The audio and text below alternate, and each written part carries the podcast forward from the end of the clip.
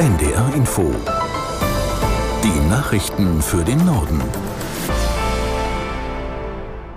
Um 12 Uhr mit Felix Sprung.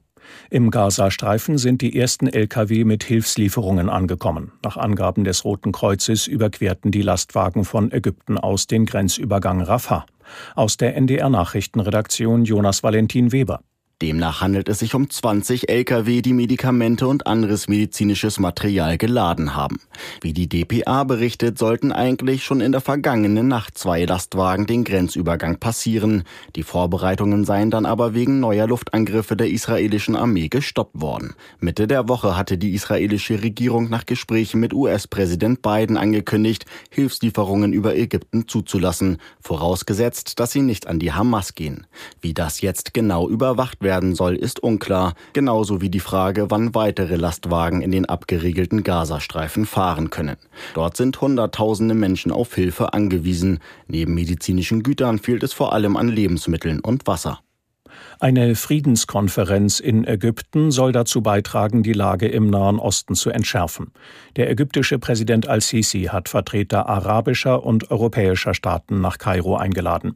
Erwartet werden heute unter anderem UN-Generalsekretär Guterres, Palästinenser Präsident Abbas und der türkische Präsident Erdogan. Auch Bundesaußenministerin Baerbock hat ihr Kommen zugesagt. Zentrales Ziel sei es, zu verhindern, dass sich der Krieg ausweite, so die Grünen Politikerin. Nach zahlreichen antisemitischen Vorfällen in Deutschland fordert die Bundesbeauftragte für Antidiskriminierung Attermann, die Gesetze zu verschärfen. Anders als in anderen Ländern sei derzeit Diskriminierung aufgrund der Staatsangehörigkeit nicht verboten. Aus der NDR Nachrichtenredaktion Sören Harms. Attermann sagte den Zeitungen der Funke Mediengruppe, bislang könnten Juden aufgrund ihres israelischen Passes benachteiligt oder herabgewürdigt werden. So dürften zum Beispiel arabische Airlines an deutschen Flughäfen Passagiere aus Israel ganz legal abweisen, anders als in anderen EU-Ländern. Attermann fordert daher von der Bundesregierung, das Antidiskriminierungsgesetz auszuweiten. Wenn darin stehe, dass niemand wegen seiner Staatsangehörigkeit diskriminiert werden dürfe, könnten Behörden besser gegen Israel bezogenen Antisemitismus vorgehen.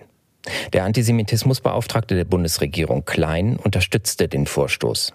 Der Bundestag könne damit die zuletzt gezeigte parteiübergreifende Solidarität mit Israel in konkretes Handeln umsetzen.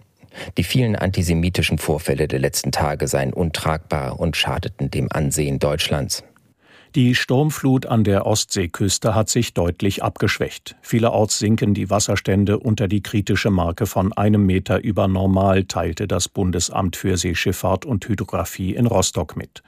Die Sturmflutwarnung würde aufgehoben. Der Oberbürgermeister der besonders betroffenen Stadt Flensburg-Geier sprach am Vormittag von einem extremen Hochwasser. Das Schlimmste sei aber überstanden, nun gehe es ans Aufräumen. In Flensburg hatte der Pegelstand in der Nacht nach Angaben der Stadtverwaltung zeitweise 2,30 Meter über normal gelegen.